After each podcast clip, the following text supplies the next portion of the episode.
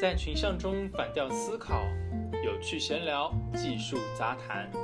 本节目由唱唱反调出品，欢迎在各大平台搜索并关注我们。每一期都会抽奖送出粉丝福利，别忘记参与活动哟。这一期呢，又是我们的老嘉宾吴邪来到节目当中，和我们聊一下关于月光族的问题。Hello，大家好，我是吴邪，很开心又来到我们的节目啦。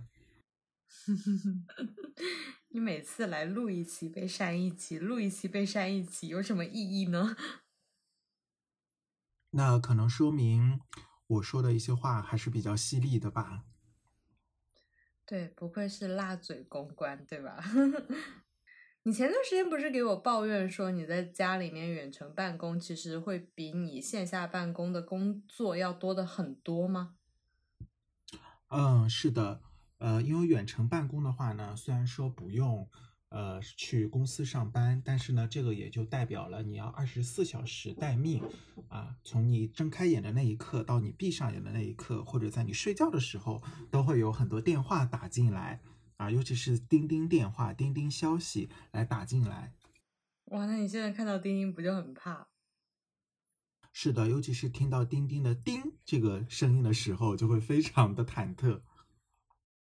哎，我现在真的是很怀念在家办公，我觉得在家办公太香了。那可能是因为你的工作量没有那么大吧？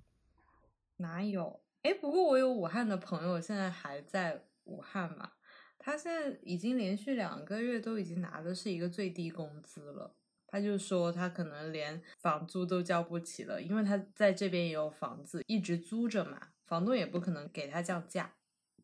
呃，其实呢，我也有朋友呢，二月份的薪资呢遭遇了比较大的动荡啊。有一位朋友呢，因为他是做在线旅游业的，损失公司损失惨重，所以他们全公司的人呢都是只发杭州市的最低基本工资。那还有一位朋友呢，损失就更惨重了，他们公司呢是做啊在线餐饮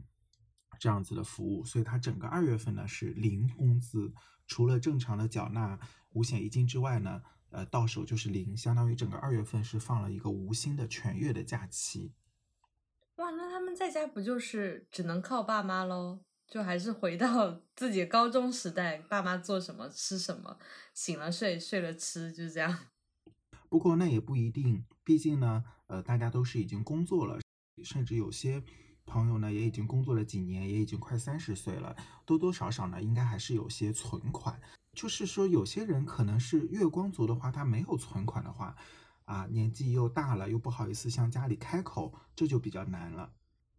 我身边的朋友没有人有存款，哎，好像都有卡债。你想，如果我在北京租一个房子，我房租要去到四千来块，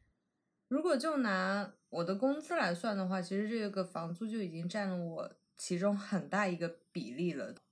你想啊，如果所有的人都这样的话，他每个月还要去社交，还要交水电费，还有各种各样的叫外卖、交通，各种加起来，其实真的没有父母给的话，真的是在一线城市根本就活不下去。对，所以说咱们中国不是有句老话嘛，叫家中有粮，心中不慌。老一辈的人呢，比如说我们的爷爷奶奶。呃，外公外婆那一辈以前总是会教育我们，吃饭的时候呢，不要浪费，要珍惜粮食，因为他们那一辈的人呢，是真的经历过了饥饿的年代，可能真的就是为了一个馒头、一碗米饭都能非常的激动啊，非常的渴望的这样的一个年代。那这个年代呢，可能就是到了我们爸妈那一代就会缓解了很多，那到了我们九零后这一代，基本上是。可以说是完全没有这个方面的困扰了。但是这个家中有粮，心中不慌的这个粮呢，它指的也不仅仅是大米、面粉这个现实意义的粮食，更多的还是指的要有存款，要有储蓄。哎，你没有发现我们今天群里还在说嘛？就说现在其实老一辈的人还以为我们在单位有分房子、有分食堂啊什么的，反正什么都有。他们的对于工作的概念呢，还是停留在大学生毕业包分配。但是现在呢，每年都有近千万的大学生毕业，早在二十年前就已经没有分配这个概念了。有的话呢，那也是极少数走向考公务员、考事业单位的，那么也是要继续评职称、熬资历，到中年的时候分一个小的房子，而且这个房子呢，还是只有使用权，没有所有权。嗯，所以现在其实啃老就是一个普遍现象了，真的是没有办法。嗯嗯几年前吧，应该说是十年前，当时网络上在批评八零后啃老，因为十年前的八零后大概也就是现在的九零后的年纪，都批评八零后啃老啊，不懂孝道。但是现在看，我们十年过去了，整个社会没有人会再去对啃老这个词有过多的抱怨，只要你不是过于的无能，过于的白吃白喝。为什么呢？因为在现在的这个情况下，在一二线的城市，不管是北上广深还是杭州。想靠自己年轻人毕业之后买房，基本上是不太可能的。大部分人，包括我自己的房子的首付都是爸妈出的，然后自己还贷款这样子的。哇，你也是有房人士了，哪像我刚毕业的时候到北京，房租都是爸妈先给我，我才能租得起房子的。其实我刚毕业的时候。在正式开始职业生涯之前，也是问我爸爸借了一部分钱啊，说是借，但是也没有还，只是后面以 送他礼物，比如送他新手机这样的方式，因为毕竟是自家人嘛，那平常关系也不错，不需要算得这么清。但是事实上，当时刚毕业的时候还是挺捉襟见肘的。那所以你工作这几年到底有没有存款呢？还是说你像我朋友一样都背了卡债呢？我是既背了卡债，每个月都是有卡债，但是同时呢，我每个月会有强制储蓄的习惯，有时候会或多或少，因为这几年工作有变动，收入少的时候呢，存的少一点啊，那现在收入多的时候呢，就存的多一点。嗯，你有给自己设定一个百分比吗？就是存多少钱才叫存款？其实严格意义上来讲呢。不管是你一个月存一万，还是说更多，还是说一个月只存一千，还是更少，都是存款。因为我们说有句老话嘛，叫积少成多，聚沙成塔啊，不积小流，无以成江河，这就是老话说的。但是呢，按照我之前看到的一个经济学的道理呢，是说年轻人呢，或者说所有的人最好。啊，每个月要拿出最少不低于百分之三十的收入来作为一个强制储蓄。也就是说，如果你每个月实际到手的薪资是八千块的话，那么你至少要拿出接近三千元的收入来作为一个强制储蓄，或者是用于购买一些比较稳定的理财产品，来让它保持一个增值，而不是说全部把这八千元全部去开销掉。这样的话，当你万一啊，遇到一些急用钱的时候，或者说你被公司辞退了，或者干脆公司倒闭了，不至于说没有任何的储蓄而让自己陷入经济危机当中。嗯，你刚刚有提到说理财，其实投资和存款这个比例还是很难掌控的。是的，就比如说我朋友工资非常的少，他的存款其实就已经很少很少了。就拿两千块钱举例子，他可能每个月就只剩两千块钱。这笔钱他又想钱生钱，他又要保证当发生生病啊，或者是有朋友结婚啊，或者是他又忽然想去念个书啊，或者是他想买一个比较好的东西啊，他面临这些情况的时候，他就要考虑到，哦，我这笔钱如果拿去理财了，就不能马上把它取出来。其实意外呢，你刚刚讲的这个问题，就是说，呃，理财的一个问题。现在大家都在讲理财，甚至有句话叫。你不理财，财不理你。但是我觉得呢，理财呢，首先一定要确保一点，就是要及时止损，不要导致呢你连本金都亏没有了，那就不叫理财了，那就叫亏损了。还有呢一点，不要去追求所谓的高收益。在过去两年，那大家知道我在杭州嘛，杭州在二零一八年爆雷了，大大小小几十家 P to P 的公司。那么甚至我身边就有朋友，本来辛辛苦苦攒的五十万的。钱啊，是准备买个房做首付的，较偏远的地段呢，也是勉强能够了。但是呢，他就想要能够获得更高的收益，所以他就全部投进了一个号称收益率非常高的 P to P，结果呢，真的是血本无归啊，连本金也没有。所以不仅房子没有买成，还导致他现在整个人郁郁寡欢。所以说，不要去追求明显高于常识的呃所谓的理财，那么不然最后呢，你要做好血本无亏的准备。大家还是不要贪心。那回到刚刚说到的存款跟理财之间的收益率呢，还是要回到一个你的期待值上。你的这个理财的收益率是想要干嘛？想要指望理财去买一辆车、买一套房，显然不太现实。但是想要指望理财去买一双鞋、吃一顿大餐，我觉得是完全可以的。忽然想起来最近的梗，就是那个巴菲特抄底的那个梗。你见到那张图了吗？就是我在抄，我在抄，怎么还有我在抄？就是永远都有底是吧？永远都没有触底的意思是吧？对啊。那我们刚刚有提到说，一个要硬性规定自己存钱的问题，还有就是投资和存款比例的问题。这个钱到底要存在哪里？要怎么存？要怎么用？嗯，所以这一次总体来说，你还是有给自己设定一个目标，对吗？嗯，是的，我可以跟大家讲一下我的一个存款，因为我存的呢也不多，具体数字就不说了，因为实在是太少，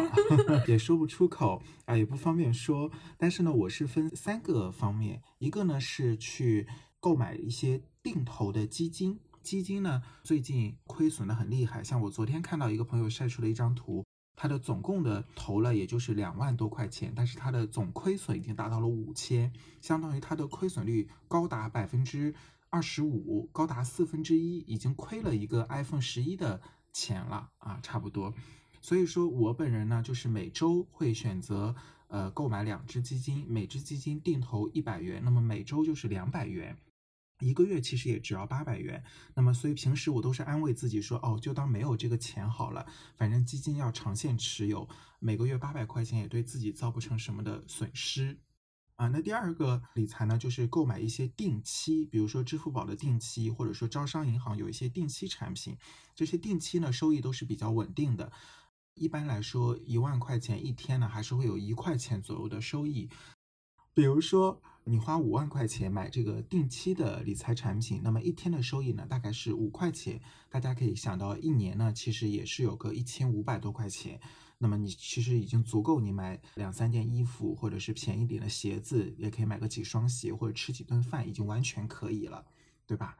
第三个方面呢，就是还有一些活期储蓄，因为定期它是往往要至少三十天。短则三十天，长则三百六十天的这样的一个储蓄。那么，如果当你临时用到钱的时候呢，肯定是没有办法去把它取出来。所以说，还是要有一些活期的储蓄，比如说有一些银行的那种活期的理财呀，或者是支付宝里我们以前常用的余额宝，这个呢也可以当就没有这笔钱吧，因为它的现在的收益率已经很低了。但是一个月累积下来，多少两杯奶茶钱肯定还是有的啊，就当自己。省了两杯奶茶钱，或者说可以奖励自己去喝一杯奶茶，是完全没有问题。当然了，以上的这三种呢，都是仅限于像我和一万一样的我们这样的普通的上班族。那如果说您家里已经有四五套房了，或者说家里是有矿，再或者说你的父母可以每个月给你两万的零花钱，那以上这些讨论的，通通都不是你需要参与的问题了。醉了。还有一个问题就是，你除了给自己这样硬性存钱的话，你一定要有一个长期的目标。就比如说，我要去买一个房子，或者是我要买个车。当然，这个目标太大了，你可能把这个目标再缩小一点。我要买个包，这个总可以吧？对，是可以的。嗯，其实这里还有一个挺有趣的，就是大家有没有发现，从大概去年一九年开始，越来越多的，不管是电商平台也好，还是卖商品的本身的自有的这种平台也好，推出了很多的这种十二期免息分期服务，或者是二十四期免息分期服务。比如说，苹果在去年之前是从来没有过官网上有这种长达二十四期的免息分期的，但是在二零一九年 iPhone 十一推出一开始就拥有了这个服务。我们假设一部 iPhone 十一。低配版六十四 G 的话是五千四百九十九，那么如果你是分两年去还的话，每个月只需两百多块钱。那很多人就会想了，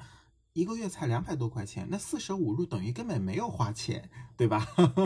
那四舍五入就觉得，哎，我这个月根本没有花钱，其实我只是少吃一顿饭，我就可以拥有一台手机，并且我一开始就可以去用它，直到两年后去还清。呃，也是从经济学的角度上来讲，免息分期的活动呢，如果说你真的想要购买的话，是可以完全参与的，因为毕竟它没有利息，嗯相当于跟你全款购买嗯没有任何的区别。那么你这个全款的剩下的大半部分，哪怕只是用作最基本的理财的话，那么这两年下来，它也势必会产生一些收益，对的，比你全款去购买肯定是有好处的。对的，我就是给自己设定的，上了一万块能免息的话，我就一定会把它分期。我也是这样的选择。比如说，我如果现在去购买一只新的手机，比如说 iPhone 十一 Pro Max，它要一万多块钱，但是它拥有二十四期免息分期的功能，每个月是四百多，那我会觉得对我的日常生活基本上是没有造成什么困扰。啊，但是嗯还有一个小建议告诉大家呢，不管你看到了多少免息分期的活动，都尽量把每个月的分期控制在一千元以内，不然的话，你多买几件商品，你会发现我原来我每个月其实也是要还很多，那这样的话，跟你背负了一个贷款是没有任何的区别了。嗯，那我们回到这个疫情的问题上啊，其实这一次让非常多的人就意识到一定要有一个存款，因为万一发生这样的天灾人祸，其实很多时候存款就变成我们最重要的一件事情了，因为这意味着你自己的生存嘛。是的，那比如说像我本人的话，开销不是很大，所以我每个月的大部分收入呢还是能够存下来。所以说，就是当疫情发生的时候呢，我心里还是会多少有点底，哪怕现在我所供职的公司倒闭了，那么我仍然在未来一年或者说更长的一段时间内不用担心生活的问题。这样的话，我可以安心去找下一份的工作。所以这次因为疫情，你有考虑到这种危机意识是吗？其实准确的来讲，在疫情之前我就有过危机意识了。在这里呢，也可以告诉大家，像去年呢，我是经历过一次集体裁员的。当时我是供职于一家互联网大厂，但是因为项目调整呢，几百人乃至全公司大概有两千人左右是失去了工作。当然，公司呢也是非常严格的遵守了法律，给足了大家的赔偿金。只是说，在你意料之外，突然失去了工作，你要重新去找工作，这段时间你可能会遇到一些麻烦，也可能不一定立刻找到能让自己顺心的工作。那这个时候，足够的存款就非常有必要了。可以说，从那个时候开始强制储蓄的。在去年之前呢，也是基本上想买什么就买什么啊，没有特别的想要强制储蓄这个概念。哎，我告诉你哦，我最开始不是从那家大的公司裸辞嘛，然后裸辞了之后，我一嗯开始的前几个月觉得好爽啊，因为我是存了一点钱的，我觉得好爽啊，就每天可以想干嘛就干嘛。然后后面其实到了第四个月的时候，我就非常的慌了，哦，就是万一下个月交不起房租怎么办？万一如果还是维持这样的消费习惯，那怎么办？就是会慌，然后就会去网上看简历啊，看那些兼职啊，就是看各种各样的可以生存下来的手段。是的，我有跟你一样的想法。像去年我在经历换工作的中间时间，大概有两个月的时间，不管是给足了赔偿金也好，还是我的存款也好，都没有什么压力。但是我会下意识的缩减我的不必要的开支，比如说。我曾经经常去本来要购买的看中的 AJ 的鞋子，我就会选择在那两个月不购买，等到我重新找好新工作之后，我再去卖掉那双鞋子，会下意识的缩减一些不必要的开支，正常的开支维持在你的吃饭，其实主要还是就是吃饭啦，这个上面包括还有房贷，房贷也是最关键的一点，因为毕竟房贷它不是几年就能还完的，它是要二三十年才能还完的一个长期贷款。我之前看过一个新闻啊，就是北京大学还是哪个大学的一个博士生，他就是其实是已经在北京有很稳定的收入了，但是因为家里面发生了一些意外，所以他就得辞掉工作，然后回到山东老家去照顾他的父亲。就真的就是天灾人祸可以拖垮整整一个家庭。他现在也变得非常颓废，公司其实也几经就请他回去，但是就为了亲情嘛，没有办法。其实也让我们看到，除了一些病灾让我们没有办法阻挡以外，还有就是真的要有存款，尤其是像刚刚出来工作不久的年轻人来说，嗯，